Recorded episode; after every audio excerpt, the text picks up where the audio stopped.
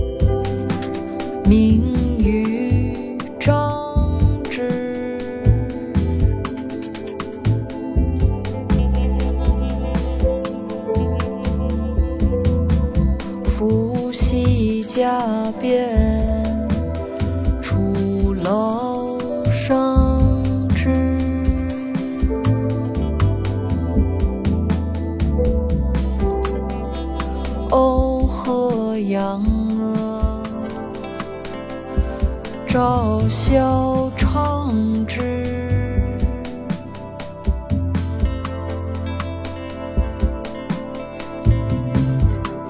魂乎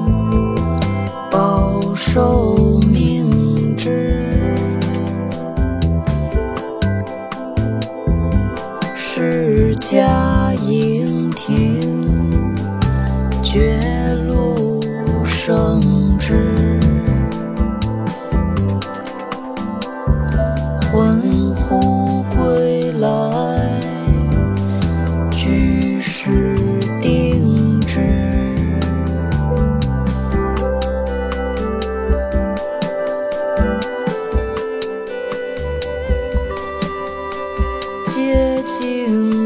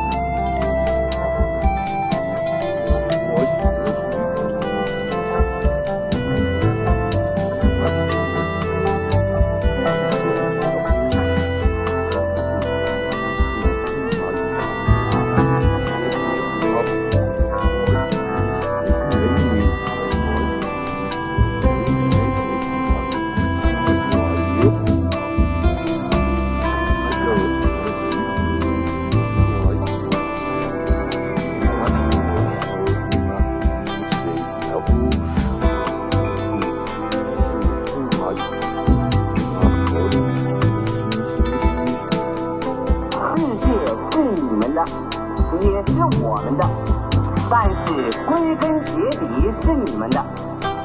你们青年人朝气蓬勃，正在兴旺之际，好像早晨八九点钟的太阳，希望寄托在你们身上。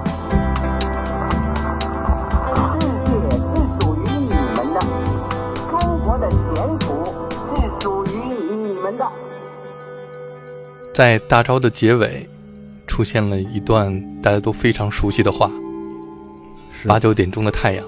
呃，对这个，因为前面这个用的这个年轻的女生嘛，因为是、因为是年轻人嘛，然后后面呢，哎，就是因为这句话，我小时候有特别深的印象，因为嗯。这个、一说到这个早晨八九点钟的太阳，我的呃这个这个印象当中就是夏天啊，夏天嗯。早晨可能都不到八九点钟，那会儿太阳就已经很足了。哎，就是。是这么一个印象。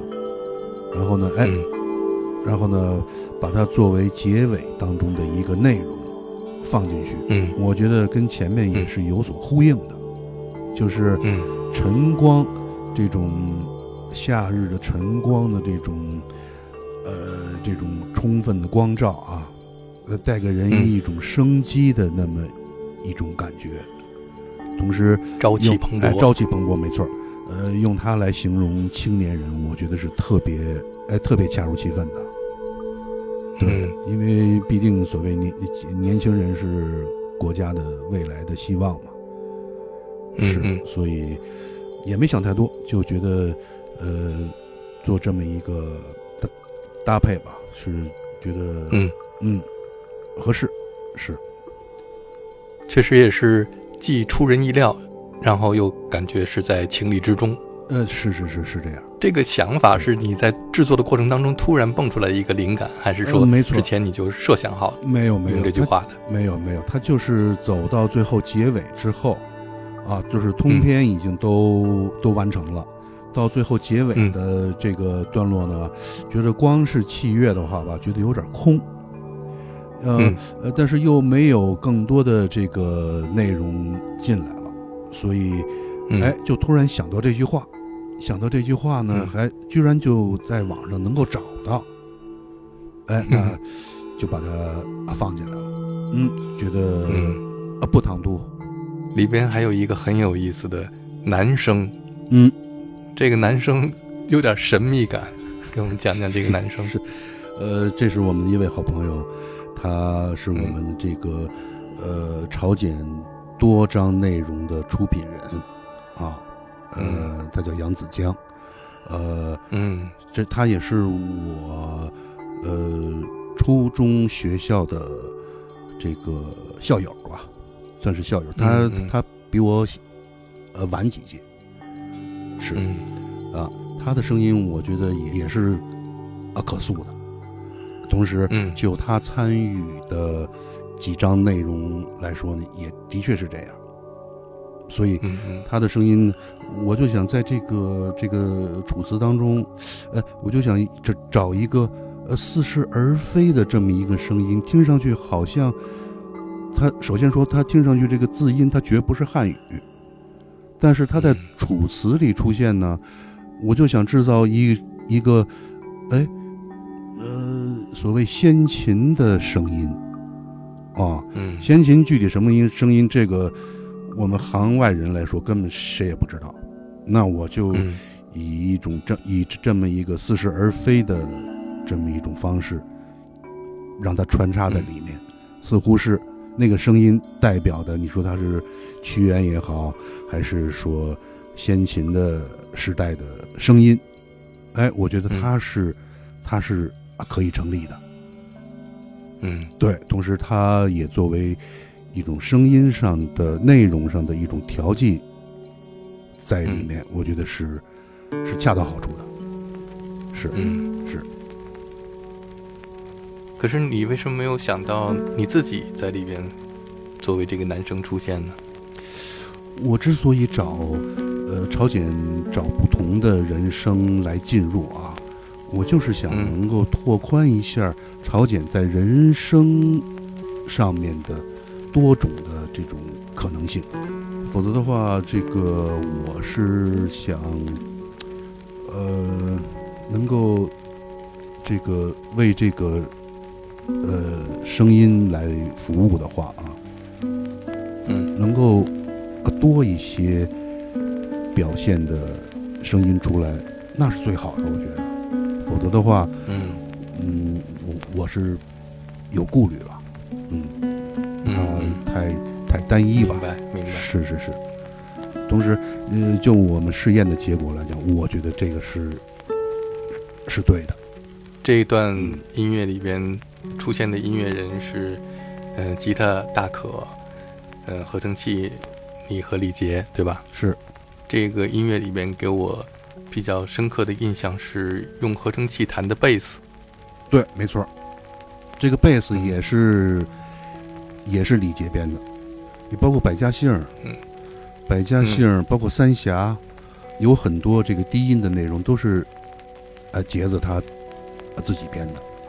杰子是一个嗯特别让我，呃，后来就是我们经过多年以后，在呃再相逢的的时候啊，他是让我嗯，吃惊最大的人。他最早是给你做经纪人的是吗？嗨，那都是带引号的经纪人嘛，其实就是呃搬运工，搬搬搬音箱啊什么的，开开车啊都是这类的。他就是小的时候喜欢跟玩音乐的人一块玩儿，我就是？就是有我们有这种共同的爱好，但是那会儿呢表现的不是那么的强烈啊嗯嗯啊，因为他这个被所谓的经纪人的这仨字儿给给误导了吧？啊，耽误了。是，后来我们再再相逢的时候啊，他的这个在音乐上的这这份呃灵性啊，呃让我特别吃惊，嗯。然后从成品上来看也是啊，绝了，绝了，嗯，杰子他他有这种自学的精神，到现在、嗯。我看他他他现在基本上已经是上道了。家里、嗯家里现在已经铺开摊儿了，已经。而且你们大部分的录音也都是在他的这个录音棚里边制作完成的。对对对，这个也真是我们在唱片当中也也这个表示了明谢，就是如果没有杰子提供的这个场地啊，那嗯超简超简很很难说，嗯嗯，